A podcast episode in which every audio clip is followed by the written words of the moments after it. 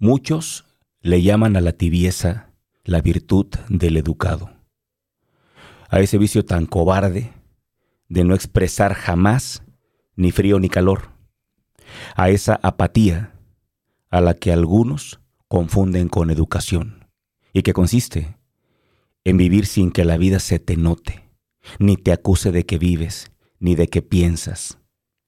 Otros asociamos a este impulso hacia lo tibio con un complot que apunta directamente hacia la erradicación de la alegría, porque vivir en un mundo de polaridades implica el estar inevitablemente subordinados a un péndulo que nos balancea en direcciones opuestas de forma constante. Cualquier intento de erradicar de cuajo la tristeza o el dolor no puede devenir más que en la consecuente erradicación de la alegría. Porque al detenerse un péndulo, este no se mantiene suspendido en un costado, sino fijo en el medio. La tibieza condena toda aquella expresión que tenga algo de auténtico y uno aprende, educándose hasta el doctorado, a permanecer en un medio, a comportarse tibiamente y a reprimirse con maestría, tanto en el dolor como en el contento. Pero sin embargo, cuando presenciamos una autenticidad, ¿cuánta admiración nos genera? ¿Quién pudiera sentir como tú sientes, sin miedo al dolor ni a la alegría? Y sin tener en cuenta a todos esos ojos que te miran creyendo que eres tú en tu extraña autenticidad quien ha perdido la cordura. El pueblo dice aborrecer lo políticamente correcto. Pero no hay nada más falso que esa afirmación. Cuando ven espontaneidad, la detestan y la condenan como si fuese el peor de los pecados. Niegan setenta veces siete a quien dice la verdad y piden a gritos que se perdone al criminal y al mentiroso, con tal de crucificar al sincero. El pueblo es naturalmente represor, y cuanto más enarbola la bandera de la libertad, más represor se vuelve. La democracia no fue pensada para ser ejercida por el populacho, sino soñada como instrumento de justicia, solo apto para el uso de los sabios en protección del pueblo. Y así la empleaban los griegos, conscientes de, que el, conscientes de que el pueblo era un ente altamente ignorante, manipulable y de fácil engaño, propenso a matar a los dioses y a santificar a los tiranos, si se les presentaba la ocasión. La virtud que el pueblo pondera es la del falso, la de aquel que miente bonito y sin escrúpulos, la del que endulza los oídos de la población que está siempre ávidas de nuevas mentiras y falsas promesas y a quien la verdad le resulta altamente intolerable. ¿Qué descaro tienes en decir una verdad, teniendo a mano tantas mentiras confortables? Qué insolente y qué, imperdonable es para muchos el pecado del sincero. La educación en la tibieza es la más respetada de todas y la que prefiere el corrupto, porque no es tibio solo aquel que por cobarde se queda callado, sino aquel que presenciando la injusticia calla únicamente para seguir pareciendo educado. Gracias a los tibios es que avanzan las tiranías, se instala la censura, se condena al inocente, se erradican las libertades y se apalea al indefenso. Los tibios son mucho peores que los malvados, porque la maldad sin tibieza es al menos valiente, pero el tibio es malo y además cobarde. Si Sócrates apareciese en estos tiempos, volvería a ser envenenado, porque la intolerancia a la verdad y a la valentía siguen siendo hoy patologías incurables, y la tibieza, una moda vitalicia. Yo, yo por mi parte, prefiero a los auténticos que a los falsos, porque hay siempre más integridad en quien se muestra que en quien se esconde.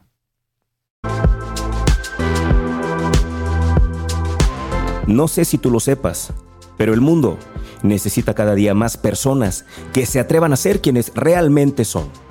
Soy Javier Rosario Figueroa. Bienvenidos a Atrévete a ser tú.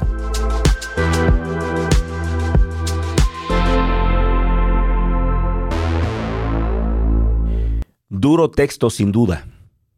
Cuando yo lo vi por primera vez, me movió mucho también. Lo hice mío. Me gustó me lo apropié. Rebeldes Digitales se llama la página. Rebeldesdigitales.com. Te vas a encontrar muchos textos como esos. Pero más allá de la cantidad de textos que te encuentres, la invitación del programa de hoy es a que tomes partido, a que elijas un bando y ojalá, ojalá, elijas el más necesario. Porque esa es la realidad. Hay dos bandos desde hace muchísimos años, completamente definidos. Algunos le llaman el bando del mal y el bando del bien. Otros pudieran llamarlo el bando de la justicia o el de la injusticia. Yo en este programa le quiero llamar el bando de los que se comprometen y hacen y solucionan y actúan, y el bando de los que únicamente señalan, critican, dicen que saben lo que hay que hacer, pero no lo hacen. Que están sentados cómodamente en un sillón, criticando ferozmente al que lo está intentando. Así está el mundo en este momento. El tema de las redes sociales, que tanto bien nos han hecho a muchos, también han provocado este tipo de situaciones, donde pareciera que todo mundo es experto en un tema, donde con una ligereza brutal podemos apuñalar figuradamente hablando, asesinar figuradamente hablando a las personas con una facilidad tremenda, como si yo fuera experto en ese campo. Gente que ha sufrido mucho por el tema del bullying en redes sociales. Es muchísima. Hace unos días escuché una entrevista que le hizo Roger, no, perdón, que le hizo Juan, Juan Pazurita. Juanpa Zurita le hizo una entrevista a Alexa Moreno. Seguro recuerdas a Alexa Moreno, una gimnasta mexicana de Monterrey. Alexa Moreno tiene un físico, una complexión distinta a la que muchas gimnastas tienen, porque las gimnastas normalmente son menuditas, muy delgadas, un cuerpo muy estético. O si no es muy delgado, el cuerpo es muy fuerte, pero tiene mucha masa muscular. El cuerpo de Alexa, por el contrario, pareciera que es el, el cuerpo de una mujer con sobrepeso. Así se ve. Y con eso, solamente con eso, solamente por el físico, eso es suficiente para que muchísima gente la haya golpeado despiadadamente en redes sociales. Ah, pero eso sí, cuando casi lograba el tercer lugar, por primera vez en la historia, una gimnasta mexicana llegaba a la final. Imagínate, una gimnasta mexicana llegaba a la final. Ah, ahora sí todo el mundo le aplaudía. Pero antes, antes la acuchillaban de manera feroz. Y Alexa misma explicó cómo ella no podía entender por qué la odiaban tanto, por qué la criticaban tan ferozmente, por qué le dedicaban frases tan groseras, usando un lenguaje tan soez que ni siquiera vale la pena mencionarlo. Ese es el escenario. En ese contexto estamos. Por eso el tema de hoy, con esta frase, sí, es una frase atribuida a un, a un eh, político antiguo, sin embargo, olvídate de a quién se le atribuye. Quiero que la tomes como tal porque esta frase tiene un mensaje poderoso para ti y para mí. Y la frase dice, si no eres parte de la solución, entonces eres parte del problema y, y, me gustaría que eso lo asumiéramos como tal. Ahora, puedes o no estar de acuerdo conmigo, se vale disentir. Y por eso quiero darte el número en cabina. Tenemos un número aquí en cabina para que te comuniques aquí al WhatsApp de la cabina. Me encantaría leer lo que tú piensas.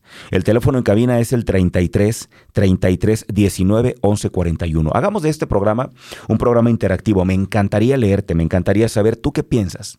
La frase, ahí está, el contexto ya te lo di.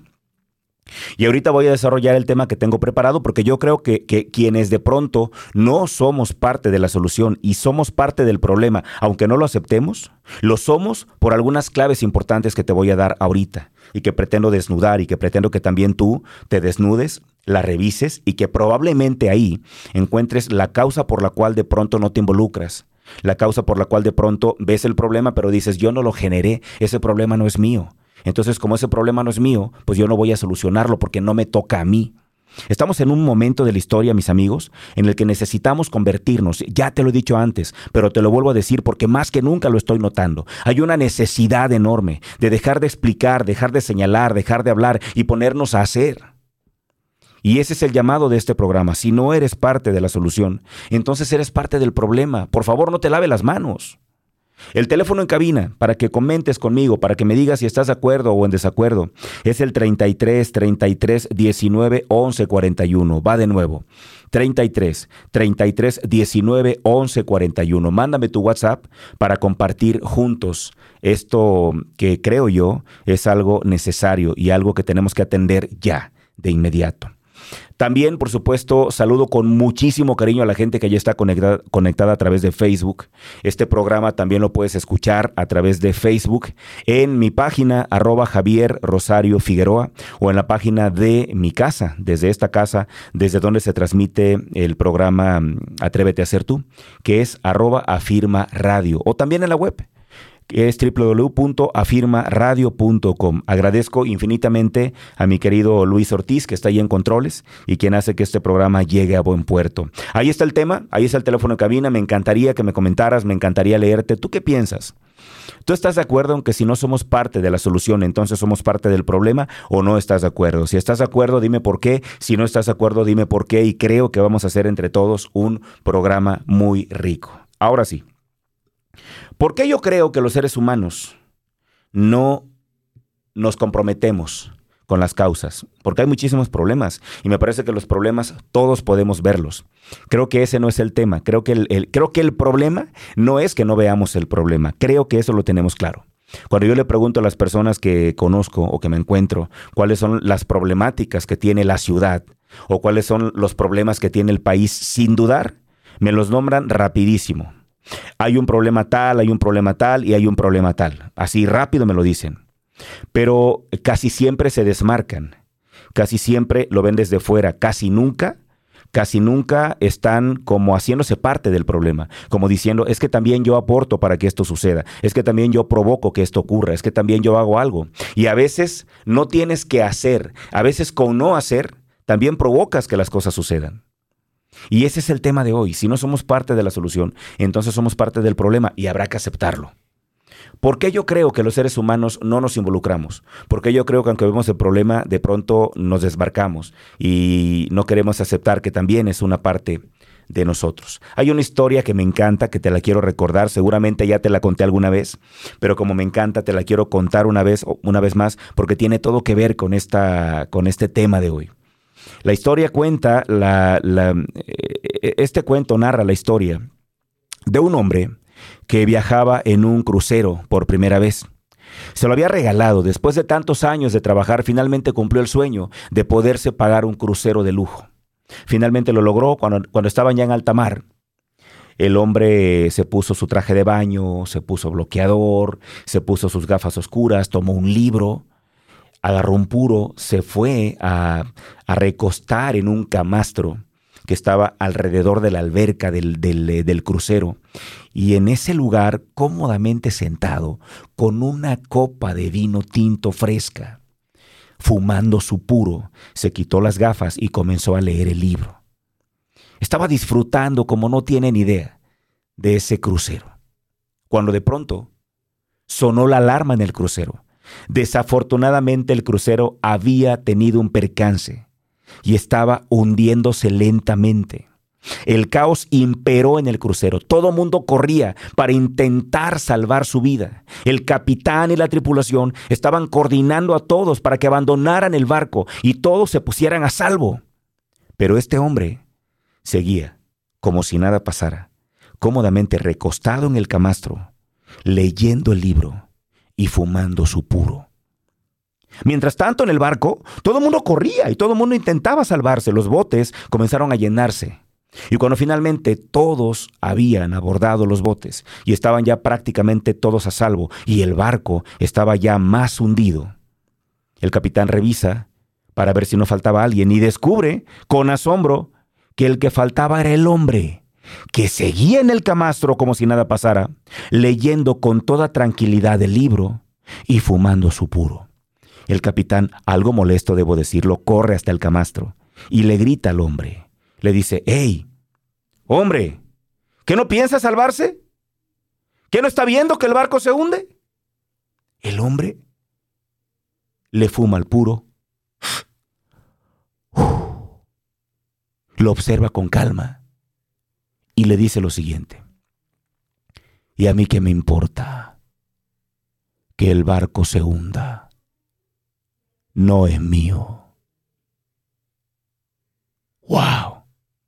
¿Sabes? Así está mucha gente. Ve la problemática y dicen, ese problema no es mío. Por ejemplo, nosotros en México estamos viendo, por ejemplo, el tema de Monterrey, que hay más ciudades seguramente, pero el tema más sonado es el tema de Monterrey. Estamos viendo que no hay agua. No hay agua en Monterrey. No hay, o sea, la gente está... Es, tremendo el tema, no se pueden bañar todos los días, es más, no hay agua ni siquiera para, para los baños. Imagínate cómo está mucha gente allá en Monterrey. Tremendo, pero ¿sabes qué hacemos? Decimos, pobrecitos allá en Monterrey, no tienen agua, qué pena.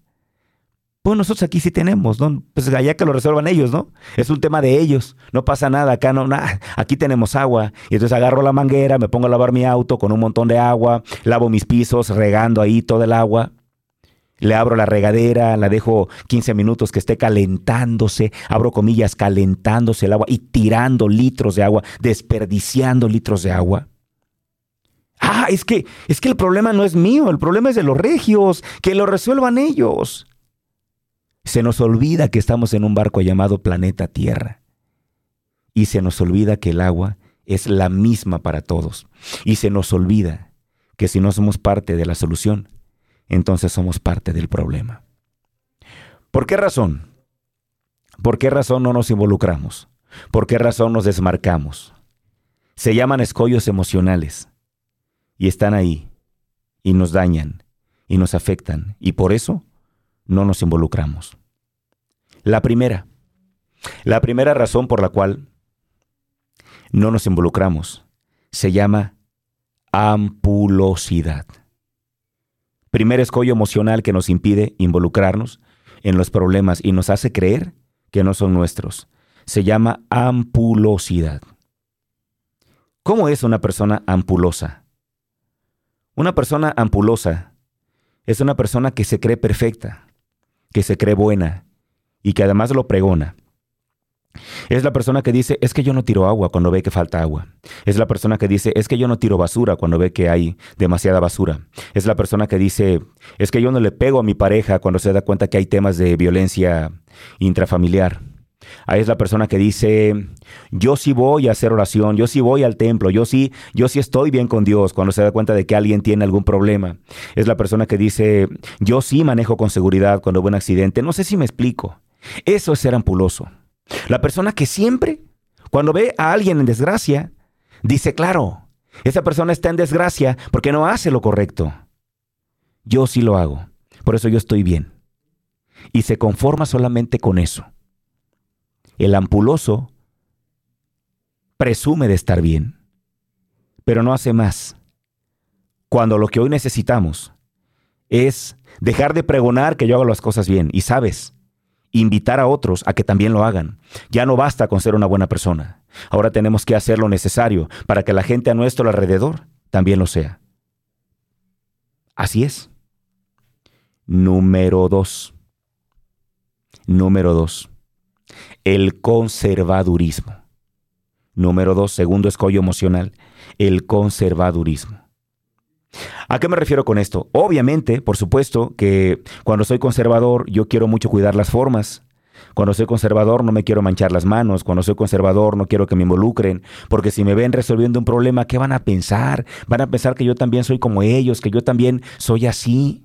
Imagínate que yo de pronto vea a una persona que acaba de delinquir, que se está desangrando en la calle, y entonces yo lo levanto y lo llevo en mi auto a que lo curen, porque veo que un ser humano se está muriendo. Ah, no, e, es que si yo soy conservador, evidentemente yo voy a decir, no, yo no lo voy a levantar, qué asco que me confundan con él.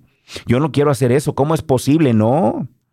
Ahora imagínate una persona conservadora, ¿no? Que sabe que, por ejemplo, tiene que llevar alimento a un albergue que está en pésimas condiciones, donde hay mucho hacinamiento, la gente huele mal, no se bañan, huele a orines, incluso huele a heces fecales. No, ¿cómo voy a ir ahí? No, yo no me voy a ensuciar. Yo les mando mejor, pero yo no voy. ¿Sí me explico? Ese tema tenemos que romperlo porque es un escollo emocional que definitivamente nos está afectando. Escollo emocional número tres. Y solamente te voy a mencionar tres. Hay muchos más, pero solamente quiero mencionarte tres para que nos quede como claro el tema que tenemos que eh, tener, entender y avanzar. Número tres, la complacencia. ¿Sabes qué es la complacencia? La complacencia, por supuesto que tiene que ver también con el conformismo. La complacencia tiene que ver, por supuesto, con esta situación donde a mí me gusta que me aplaudan, donde a mí me gusta que me señalen como una persona bienhechora, como una persona buena. Y entonces, ¿sabes qué hago? Pues yo lo publico todo. No sé si me explico. Yo, por ejemplo, le ayudo a alguien, pero me aseguro de que haya una cámara viendo cómo le doy 100 pesos a alguien. Me aseguro de que haya una cámara atrás de mí para que el mundo sepa lo bueno que soy yo tengo complacencia y entonces esa parte me hace sentir bien porque yo creo que estoy ayudando. La realidad es que no es suficiente. Los temas siguen ahí. Sí, sí está bien, está bien. Si eres una buena persona y tú crees que eres una buena persona, está bien, lo aplaudo, vamos, venga, hay que seguirlo haciendo. Pero lo que quiero que nos quede claro es que no es suficiente. Es que falta mucho más. Y con estos tres escollos emocionales es que yo quiero ya irnos a nuestra pausa comercial Recordarte que estás escuchando por Afirma Radio el programa Atrévete a ser tú. Yo soy Javier Rosario Figueroa. Vámonos a la pausa y regresamos para concluir con el tema y decirte qué podemos hacer para ser parte de la solución y no parte del problema. Vámonos a la pausa y regresamos. La gran verdad es que este tema me está tocando durísimo a mí. Debo ser muy sincero contigo si no eres parte de la solución, entonces eres parte del problema. Es una frase que sin duda he decidido vivir con ella.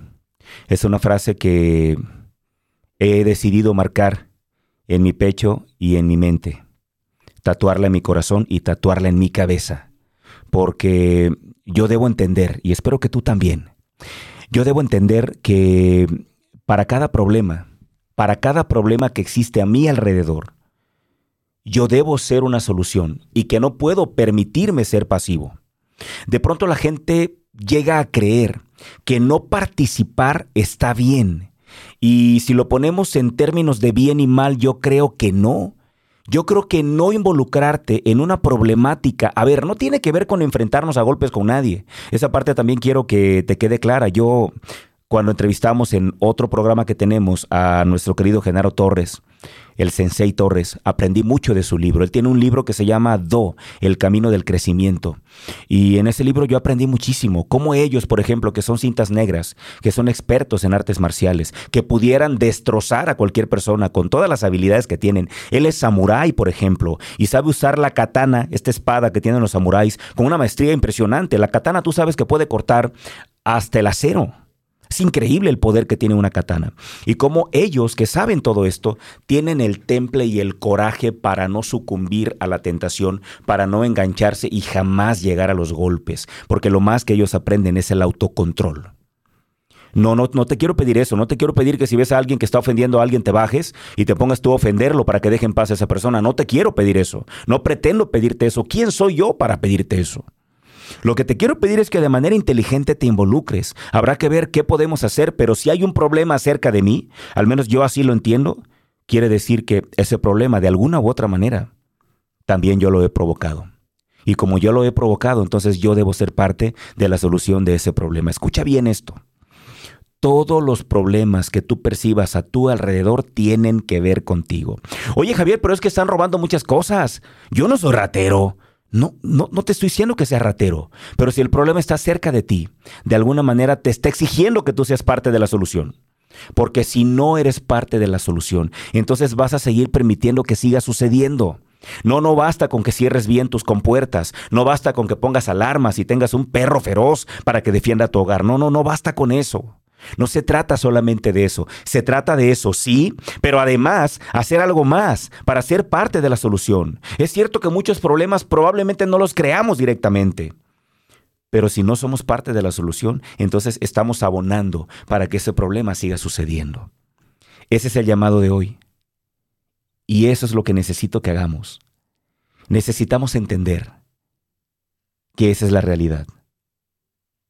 Aunque nos duela. Aunque no queramos aceptarla.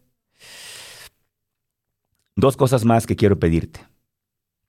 La primera, que tú te des cuenta de que cada situación complicada que ocurre a tu alrededor está ocurriendo porque es la vida, yo creo que es Dios, pero tú llámale como quieras, el universo, quien tú quieras. Es la vida, es Dios, es el universo, quien te está dando la oportunidad para que muestres todo lo que eres. Yo me he puesto a pensar, ¿cómo sería la vida de la humanidad si no hubiésemos tenido a qué sobreponernos? ¿Cómo sería? ¿Realmente tuviéramos la realidad que hoy tenemos? Hoy tenemos estos micrófonos y tenemos la posibilidad de que nuestra voz viaje a través de la radio y que pueda escucharlo, escucharla. Muchísima gente que no está cerca aquí, porque hubo una necesidad hace años, hubo un desafío, hubo algo a lo que la humanidad tuvo que sobreponerse. Y entonces pensaron, y entonces lucharon, intentaron, buscaron la forma. Y así ha habido muchísimos desafíos, muchísimos problemas que había que resolver. Y que no fueron creados por quienes crearon la solución, pero decidieron ser parte de la solución, aunque aparentemente no eran parte del problema porque no lo habían creado ellos. Involúcrate, comprométete. Recuerda cada vez que desayunes, cuando tengas la oportunidad de comer jamón con huevo, que ahí está el ejemplo más claro de cómo involucrarte y cómo comprometerte. Porque, pues, en el caso del huevo y el jamón, para que tú puedas comer huevo con jamón, pues la gallina únicamente hizo la parte que le tocaba y ya. ¿Estás de acuerdo? Fue lo único que hizo la gallina. Pues la gallina puso el huevo y ya, siguió con su vida. Pero para que haya jamón, el cerdo tuvo que comprometerse. Tanto que terminó dando su vida para que podamos comer jamón. Así de claro. Y perdóname la comparación, pero no alcanza con solamente poner el huevo. Se trata de arriesgarlo todo y comprometernos. Si queremos que este mundo cambie, la solución la tenemos en nuestras manos. Vamos a involucrarnos, vamos a comprometernos, vamos a estar ahí, vamos a ser parte activa. No podemos permitir más intolerancia, no podemos permitir más injusticia, no podemos quedarnos pasivos ante tanta cosa que está pasando. No podemos alegrarnos con, con, que en mi casa no pasa, no podemos alegrarnos con que yo no tengo una persona así, no podemos alegrarnos con que a mí no me secuestraron, ni tampoco a mi familia. No podemos contentarnos y conformarnos ya con eso. Tenemos que entender que los problemas están ahí y que nosotros tenemos que ser parte activa de la solución, porque está en nuestras manos, porque podemos y porque necesitamos hacerlo. Espero que el llamado haya quedado claro. Y recuerda, si no eres parte de la solución, entonces eres parte del problema. Hasta la próxima.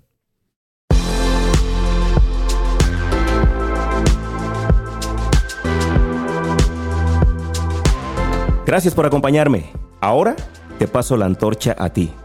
Seamos portadores de luz y una fuerza para el bien. Te espero en la próxima misión.